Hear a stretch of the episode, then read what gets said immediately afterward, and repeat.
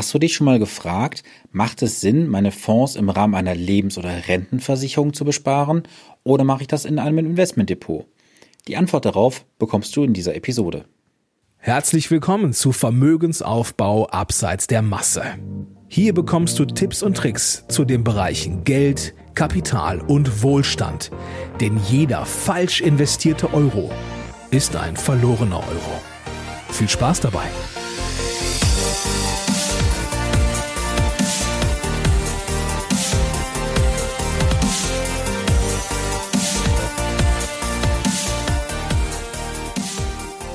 Schön, dass du zur heutigen Podcast-Episode eingeschaltet hast.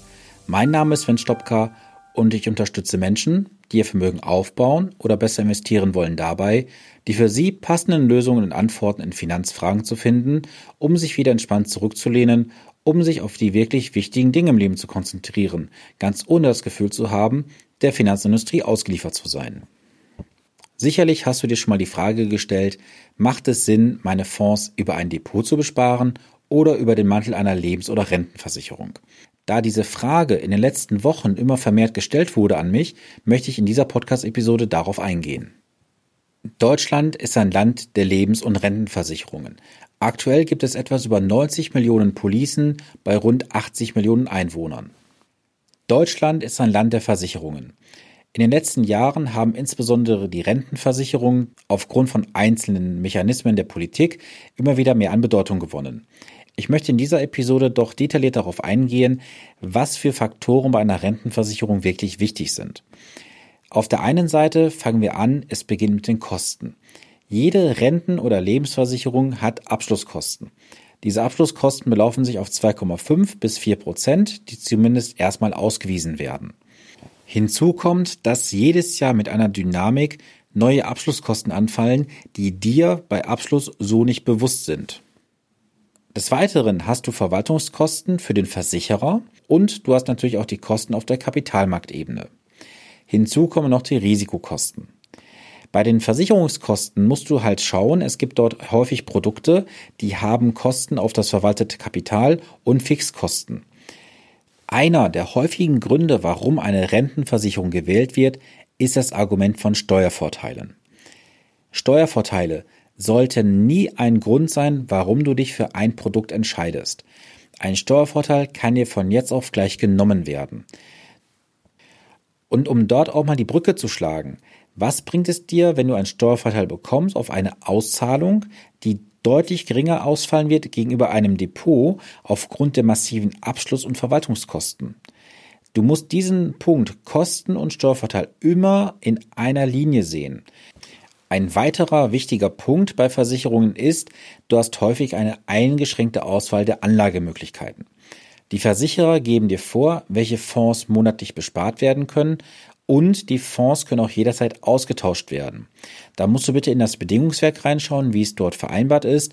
Wenn der Versicherer diesen Fonds nicht mehr anbieten sollte, stellt sich die Frage, ist dieser noch für den Bestandskunden offen oder wird auch für den Bestandskunden soweit geschlossen?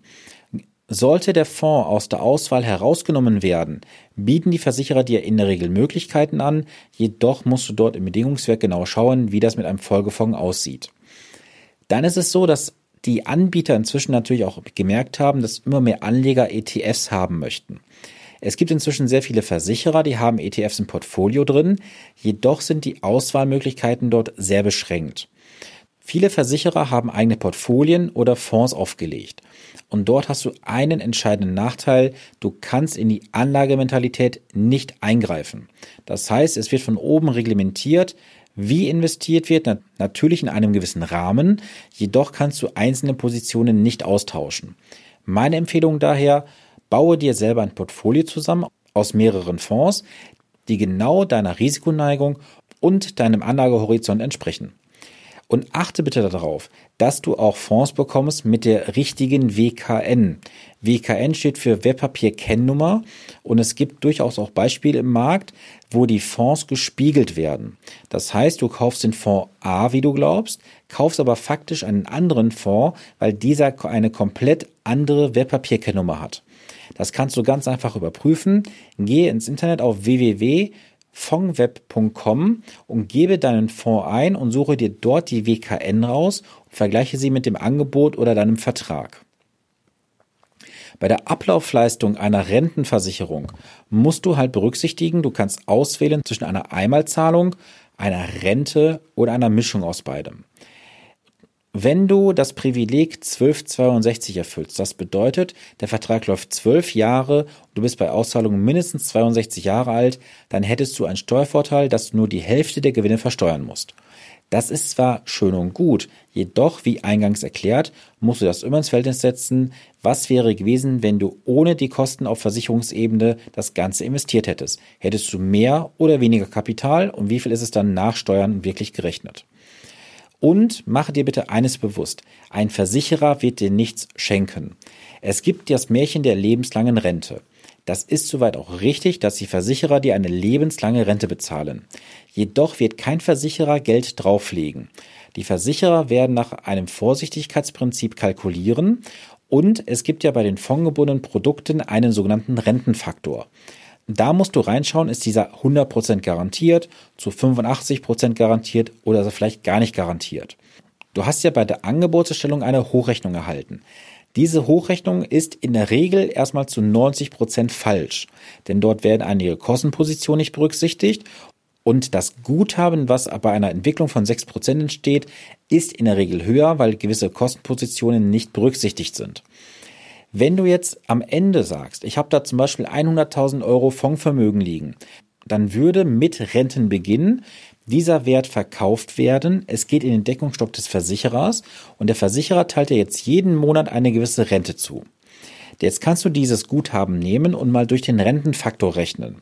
Bedeutet, hast du 100.000 Euro Kapital angesammelt hast einen Rennfaktor von 25 Euro pro 10.000 Euro Guthaben. Bedeutet, dass du im Monat 250 Euro Rente bekommst. Das heißt, im Jahr 3000 Euro Rente, bei 100.000 Euro Kapital benötigst du 33,3 Jahre, um dein eingezahltes Geld plus den Wertzuwachs zu verrenten. Wenn du mit 67 in Rente gehst, bist du 100 Jahre alt. Jedoch muss man sich die Frage ganz logisch stellen, ist es realistisch, dass du 100 Jahre alt wirst und der Versicherer dir Monat für Monat vorgibt, was du von deinem Kapital bekommst? Wenn du in der Rentenphase bist, achte bitte darauf, was ist mit dem Versicherer vereinbart, wenn du versterben solltest. Es gibt dort in der Regel zwei Möglichkeiten. Es gibt die Rentengarantiezeit und es gibt die Restkapitalisierung bei Tod. Bei der Rentengarantiezeit wird dein Alter in diesem Fall dann einfach als Beispiel 67 genommen. Und du hättest eine 13-jährige Rentengarantiezeit. Das heißt, die Rente würde bis zu deinem 80. Lebensjahr bezahlt werden. Würdest du jetzt mit 70 Jahren versterben, würde der Hinterbliebene noch 10 Jahre weiter die Rente bekommen, danach ist Feierabend. Wer hat das Spiel gewonnen? Richtig, der Versicherer. Die fairere Lösung ist die Restkapitalisierung bei Tod. Dort rechnet man das Vertragsguthaben minus gezahlte Rente gleich Auszahlungsbetrag bei Tod. Das ist schon eine deutlich charmantere Lösung, jedoch bieten das nicht alle Versicherer an. Kommen wir zur nächsten Ebene und zwar zu der Depotbank. Bei der Depotbank, die korrekterweise Kapitalverwahrstelle heißt, kannst du sehr kostengünstig ein Depot eröffnen. Das Depot kannst du sehr kostengünstig eröffnen. Das Depot kostet im Schnitt zwischen 25 und 60 Euro im Jahr. Hinzu kommen noch die Transaktionskosten für Fonds, die liegen aber eher im Centbereich und können daher durchaus vernachlässigt werden. Bei einer Depotlösung hast du keinerlei Steuervorteile. Jedoch hast du einen Freistellungsauftrag, den du stellen kannst. Als ledige Person hast du 801 Euro im Jahr frei, als Ehepaar 1602 Euro. Alles über diese jeweiligen Werte hinaus würde pauschal mit 25% Abgeltungssteuer versehen werden, plus Solidaritätszuschlag was in Summe dann 26,375 Prozent bedeutet, plus eventuelle Kirchensteuer, falls du in der Kirche bist und je nach Bundesland 8 oder 9 Prozent. Bei der Depotbank hast du einen eklatanten Vorteil, du kannst in das komplette Fondsuniversum investieren. Natürlich hat auch nicht jede Depotbank jeden Fonds im Anlageportfolio. Du kannst jedoch im Vorfeld bei der Depotbank nachfragen, ob die Fonds, die du besparen möchtest, dort verfügbar sind Und wenn nicht, kannst du auch gerne anfragen, ob dieser Fonds aufgenommen wird, denn Depotbanken sind durchaus bereit, auf Fonds auf Kundennachfrage ins Portfolio aufzunehmen. Da sind wir jetzt am Ende angekommen, und zwar bei der Rente. Es gibt ja häufig die Aussage, ich kann ja kein Depot eröffnen und dort investieren, denn ich habe am Ende keine monatlich garantierte Rente. Ja, das stimmt, das ist soweit komplett richtig. Jedoch hast du einen nach meinem Dafürhalten ganz großen Vorteil. Du kannst deine Rente selber bestimmen. Denn beim Versicherer gibt es diesen Rentenfaktor, der dir vorschreibt, wie viel du von deinem Kapital Monat für Monat ausgezahlt bekommst. Bei einem Depot kannst du aus dem Einzahlprozess einen Auszahlprozess machen. Und diesen Auszahlplan kannst du individuell gestalten. Du kannst auch in der Auszahlungsphase noch komplett im Kapitalmarkt investiert bleiben, was beim Versicherer in der Regel nicht funktioniert. Das bedeutet für dich am Ende, dass du auch in der Rentenphase durchaus noch am Kapitalmarkt partizipieren kannst, was beim Versicherer nicht der Fall ist. Und in der Auszahlungsphase zahlst du ja auch nur die Steuern auf die dann realisierten Gewinne. Das heißt, du hast einen Freistellungsauftrag von 801 bzw. 1602 Euro und alles darüber hinaus würde pauschal mit 25% Abgeltungssteuer plus Solidaritätszuschlag versehen werden. Natürlich können in der Rentenphase noch Kursgewinne entstehen, die natürlich entsprechend noch versteuert werden müssen. Das ist in der Regel deutlich günstiger, und was man natürlich beachten muss, die ganze Lage bei den Versicherern ist aktuell sehr, sehr ungewiss. Die Hälfte aller Versicherer stehen unter Aufsicht, weil sie mittel- bis langfristig finanzielle Schwierigkeiten haben. Und warum sind Rentenversicherungen jetzt so beliebt in Deutschland? Rentenversicherungen werden aktuell wie geschnitten Brot verkauft im Rahmen der betrieblichen Altersvorsorge, der Riester-Rente oder auch sogenannten Basisrenten. In der nächsten Episode gebe ich dir an die Hand, warum dir heute jeder eine betriebliche Altersvorsorge verkaufen möchte, eine Riester-Rente oder eine Basisrente. Du darfst auf jeden Fall gespannt sein. Das war's für die heutige Episode. Ich würde mich freuen, wenn du in die geschlossene Facebook-Gruppe hineinkommst. Dort können wir uns austauschen über aktuelle Themen, Themen, die dich bewegen. Und du kannst natürlich auch dann Bezug auf diese Episode nehmen und mir weitere Fragen stellen. Ich würde mich sehr freuen, wenn du diesen Podcast weiterempfiehlst an Familie, Freunde und Bekannte, damit ich meine Mission erfüllen kann. Ich möchte Deutschland nachhaltig verändern, denn wir brauchen mehr Finanzwissen in Deutschland. Wir dürfen uns nicht abhängig von Banken und Versicherungen machen. Hinterlasse doch gerne eine Rezension, abonniere diesen Podcast, damit du keine der kommenden Episoden verpasst. In diesem Sinne wünsche ich dir eine erfolgreiche Woche, bleibe gesund, bis zum nächsten Montag, dein Sven Stopka.